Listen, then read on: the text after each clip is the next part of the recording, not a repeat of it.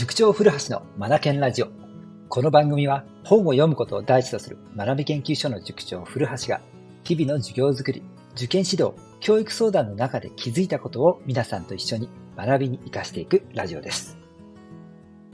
さて、今回は今年最後の放送回です。皆さん今年1年お世話になりましたと言っても、この放送を始めたのが確か11月の末頃でしたのでね。あのー、1ヶ月間ですね。皆さんお聞きくださり本当にありがとうございました。さて、今回、今年最後の放送回ということでですね、やっぱりこれですよ。マナケンラジオ。最後は。もうお別れですよね。本ですよ。本。今年、僕が読んでね、最も良かった本をね、紹介したいと思います。題して、今年読んで良かった本ベスト。栄えある第1話。スモールワールズ。一歩みちさん。こちらです。この本のね、何が良かったかというとですね、圧倒的なクオリティの高さです。もう、これには舌を巻きましたね。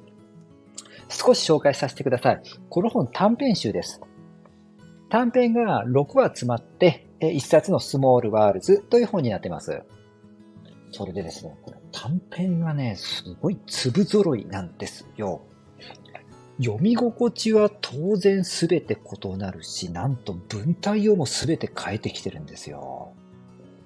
一人の人がこの6作品をすべて書いたとはとても思えないような多彩ぶりですよ。びっくりしました。うん。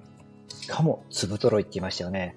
どの短編もクオリティが極めて高い。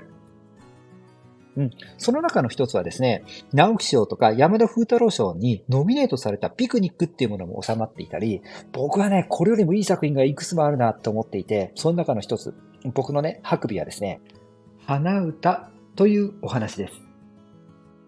これがね、びっくりなんですよ。うん。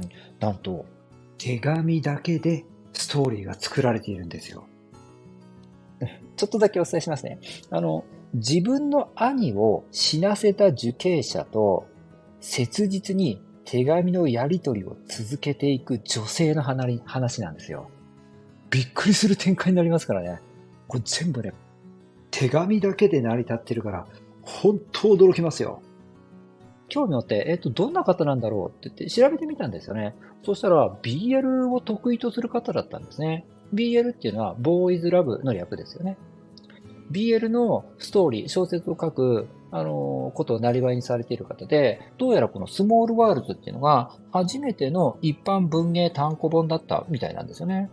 うん。初めてなのにもかかわらず、いきなり直木賞や山田風太郎賞にノミネートですよ。すごいですよね。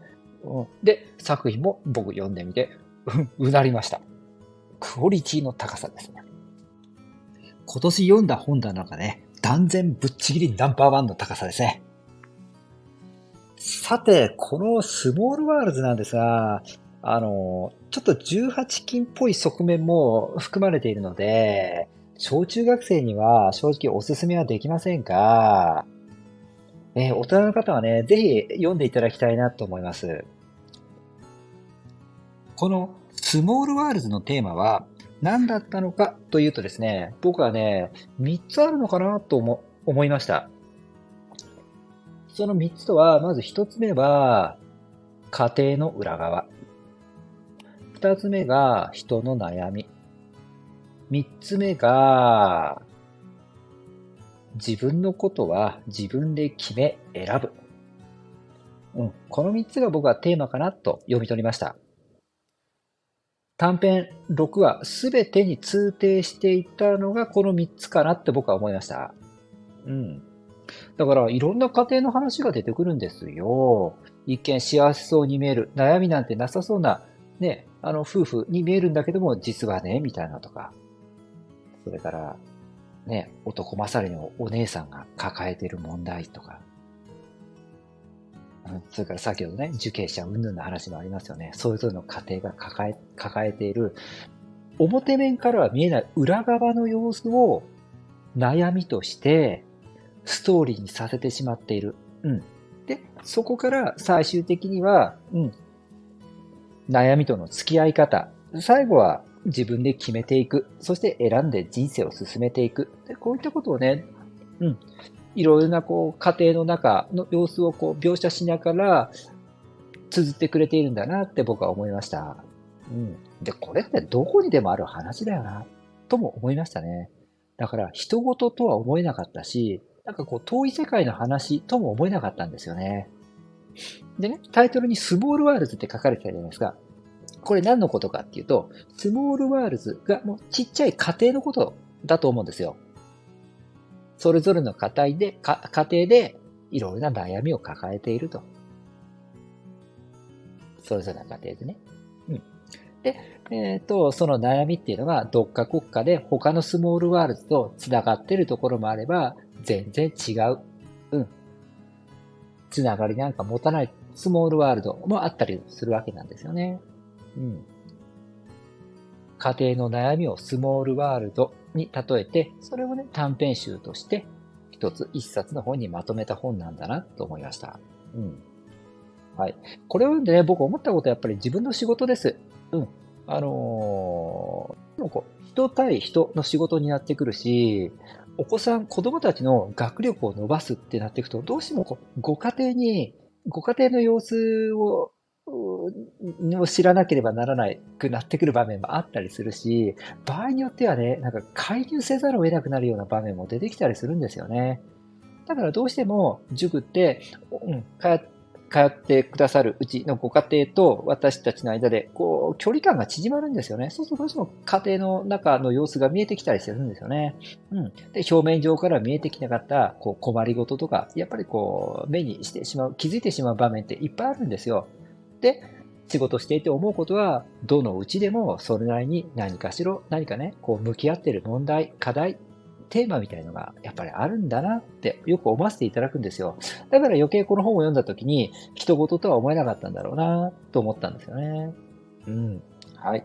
さあ、皆さんそれぞれ悩みを抱えて生きていらっしゃると思うんですよ。うん、悩みがない人なんていないんじゃないんですかね。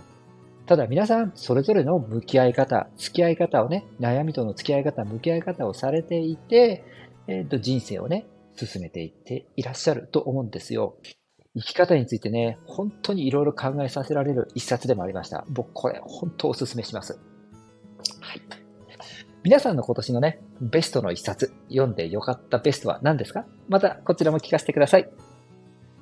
さあ、今日もね、最後までお聞きくださり、本当にありがとうございました。そして今年1年、うん、1ヶ月ちょっとでしたけどもね、うん、この放送お付き合いして、お聞きくださり、本当にありがとうございました。来年もよろしくお願いいたします。来年はですね、1月4日からの配信を予定しています。お楽しみにどうぞ。それでは、皆さん良いお年をお迎えください。Read more, learn more, change the group. 素敵な一冊を。